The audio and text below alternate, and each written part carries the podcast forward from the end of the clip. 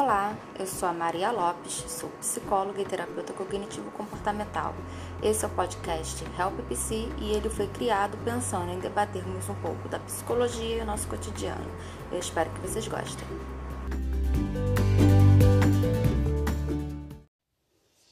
Olá, conforme prometido, hoje farei uma análise do filme As Faces de Ellen. Nesse filme, a gente consegue perceber claramente os sintomas da depressão, especificamente do transtorno depressivo maior. Então, logo no início do filme, as primeiras cenas mostra que a Ellen aparentemente tinha uma vida muito boa, uma vida rodeada de amigos, era comemoração do seu aniversário e ela casada, aparentemente bem casada, com uma filha jovem, pré-adolescente, um bom emprego Logo em seguida, ela aparece no seu emprego, ela é musicista, professora de música. Então, aparentemente, nada que causasse, né? Como as pessoas têm uma percepção muito errônea, que para eu ter depressão, algo de muito ruim precisa passar na minha vida, acontecer na minha vida. E não necessariamente é assim. Muitas pessoas não têm nada de, de trágico acontecendo na vida e apresentam um transtorno depressivo. E logo em seguida aparece a Ellen é, tocando piano é, de madrugada. Isso já mostra que ela estava tendo insônia, um prejuízo aí no sono. E logo em seguida corta para uma cena onde ela, ela corre na beira de um lago, parece ser um lago.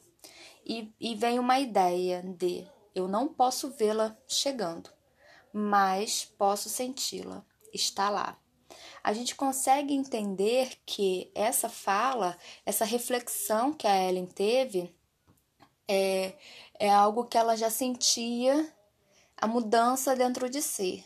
Ela já sentia que a depressão estava chegando, estava lá. Ela conseguia perceber que havia alguma mudança.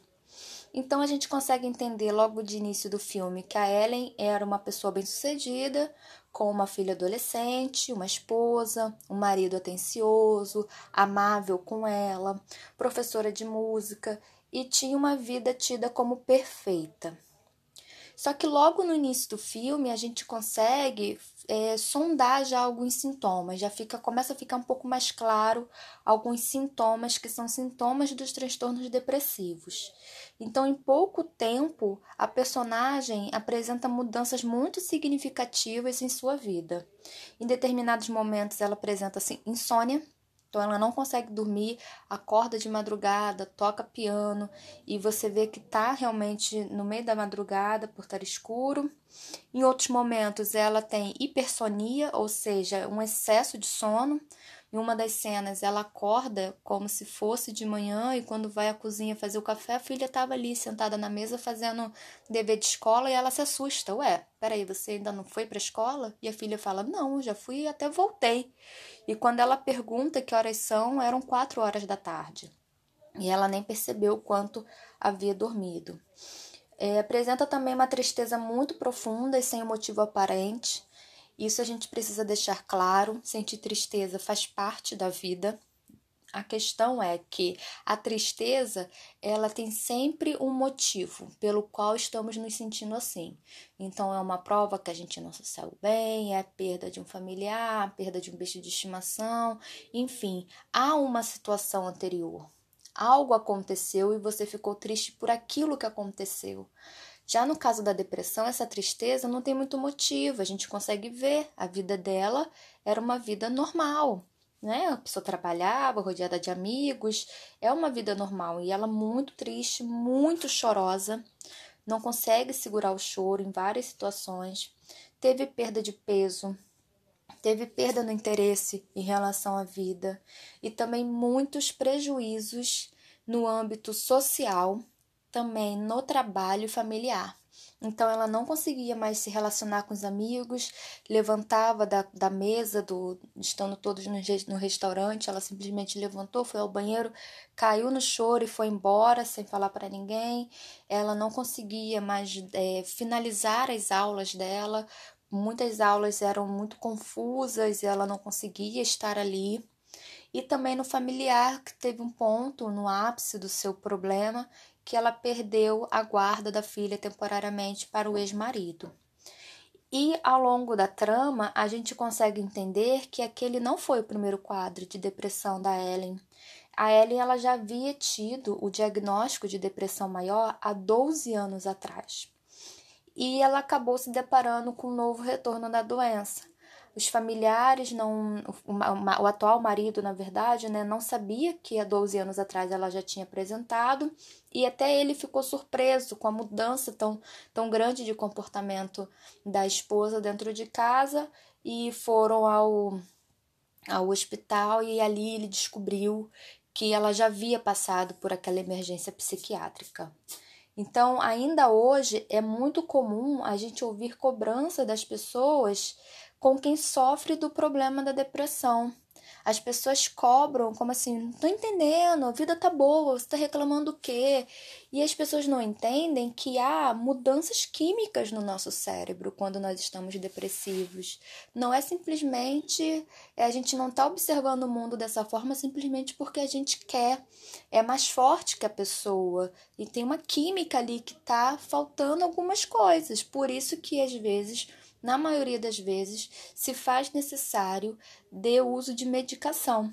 E quando a Ellen vai para o hospital, ela é indicada que faça é um protocolo medicamentoso.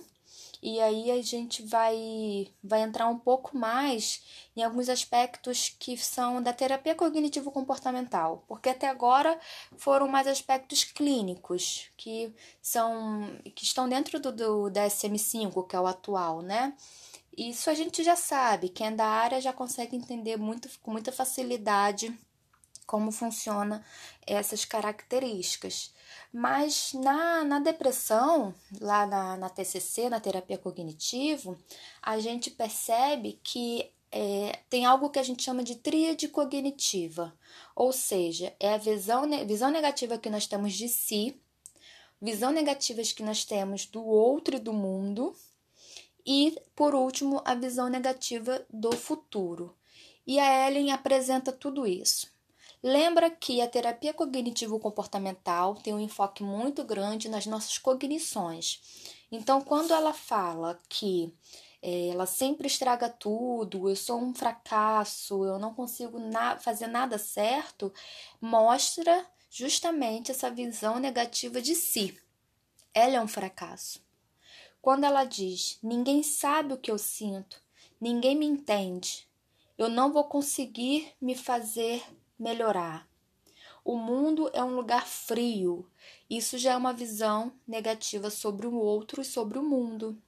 E em determinados momentos, ela diz que tomar o remédio ou fazer eletroconvulsoterapia nunca vai melhorar a situação dela. Não aguento mais, estou a ponto de desistir de tudo, ou seja, o futuro, ele para mim é péssimo.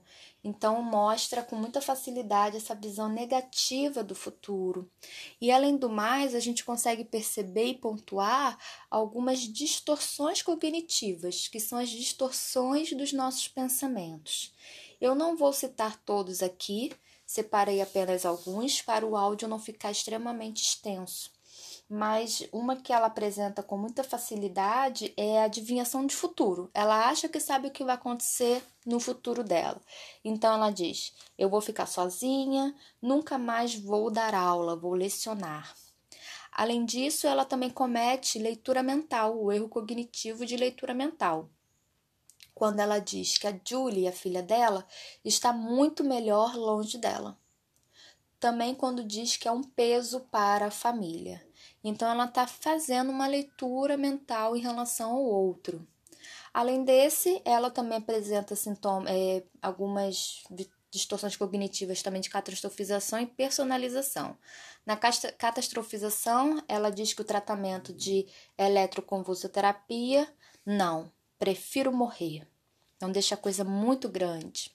E personalização, quando diz que é culpada por tudo de errado que está acontecendo. Lembrando que a personagem Ellen, ela passou por vários tipos de medicamento, é, ela teve várias tentativas de suicídio. E no filme a equipe que fazia o tratamento dela sugeriu a eletroconvulsoterapia, que aqui no Brasil ainda não é tão bem aceita a ideia, mas em muitos filmes estrangeiros que abordam o tema, isso acaba sempre, ou na maioria das vezes, sendo falado, comentado, sendo sugerido. E a eletroconvulsoterapia, ela geralmente é indicada quando nenhum outro tipo de tratamento funciona. Então, ela é tratada praticamente com mais frequência, né, para depressões graves, depressão resistente, ao tratamento medicamentoso, episódios de mania e por aí vai. Vou ficar presa só na depressão. Então, no caso da Ellen, ela foi indicada que fizesse algumas sessões de eletroconvulsoterapia. No decorrer da trama, ela se depara novamente com aquela aluna que estava que estava logo no início treinando um instrumento musical em sua no local onde ela dava aula. E essa aluna ela também está passando por alguns problemas é, de transtorno. Ela também elas acabam se esbarrando novamente nesse hospital e vira uma parceira para ela muito pelo sentido de essa pessoa ela consegue me entender. A minha família não me entende mas aquela pessoa que está passando por uma situação parecida com a minha consegue me entender. No final, infelizmente, a amiga não tem um fim muito, muito feliz, tem um fim muito trágico, mas é nítido também que essa perda dessa amiga também colaborou para que a Ellen, a Ellen conseguisse sair um pouco do fundo do poço.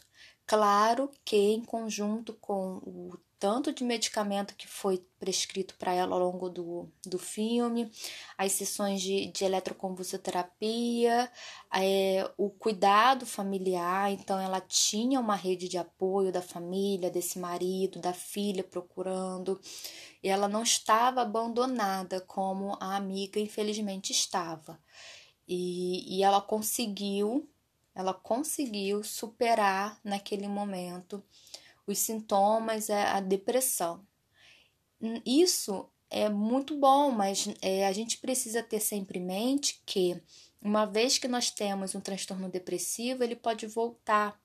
Então, o que eu gosto, gostaria de deixar claro agora no fim desse podcast é que, uma vez que você percebe que algo está mudando, que está voltando a ser alguma coisa estranha como você já sentiu no passado, não deixe de procurar ajuda o mais rápido possível. Quanto mais rápido a gente procura ajuda, menor é o buraquinho que a depressão nos enfia. Eu tenho algumas pessoas que me procuram, que são pacientes já há um bom tempo, que percebem claramente isso e são muito conscientes, me buscam quando a coisa começa a apertar, regula a emoção, ajuste de medicação, a vida segue e quando a pessoa volta a sentir uma mudança, ela busca uma ajuda logo de imediato. E isso, gente, de buscar ajuda é de suma importância, faz muita diferença no tratamento médico, no tratamento psicológico. Deixar a coisa ficar muito grande é sempre um problema, sempre um perigo. A eletroconvulsoterapia também existe aqui no Brasil, mas ela não é tão é, utilizada como é no, nos Estados Unidos, por exemplo. Mas há possibilidade se a equipe médica assim achar interessante, ok? Então eu fecho o podcast de hoje trazendo esse filme, As Faces de Ellen.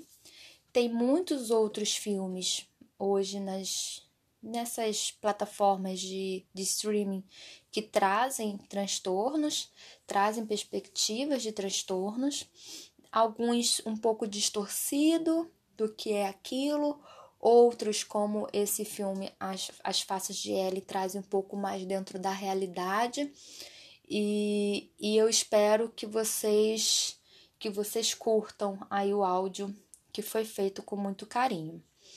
O próximo, o próximo ponto a ser trabalhado será sobre o transtorno de ansiedade.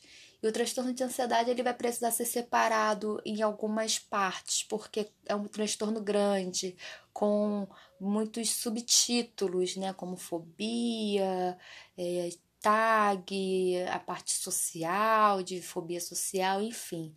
Mas será o nosso próximo, nosso próximo programa vai ser o início aí dos transtornos de ansiedade. Eu espero que vocês gostem e tchauzinho, beijinho.